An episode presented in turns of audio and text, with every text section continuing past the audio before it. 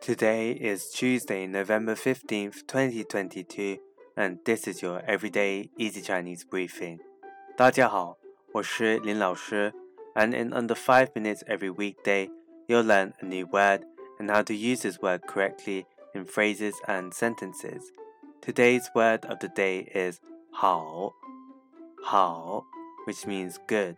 Let's practice by making different words, phrases, and sentences with 好. The first word is 好用,好用, which means easy to use. Let's look at each character of this word. 好 means good and 用 means use. A way of using it in a sentence is 你的新手机好用吗？你的新手机好用吗？Is your new cell phone easy to use?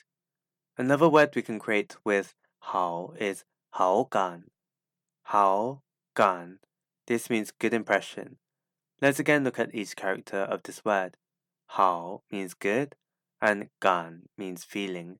A way of using it in a sentence is 我对你有好感。我对你有好感。I have a good impression of you. In Chinese, this basically means that you kind of like the person in a romantic sense. Finally, we can create the word 好听,好听, which means to sound nice. The 听 here means to listen. A way of using it in a sentence is 你的声音很好听。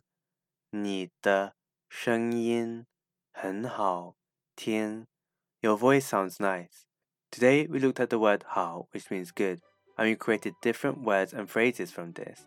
These are 好用, to be easy to use, 好感, good impression, and 好听, to sound nice.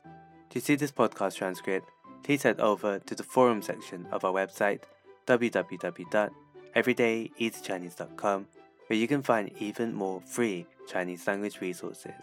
See you again soon for more practice.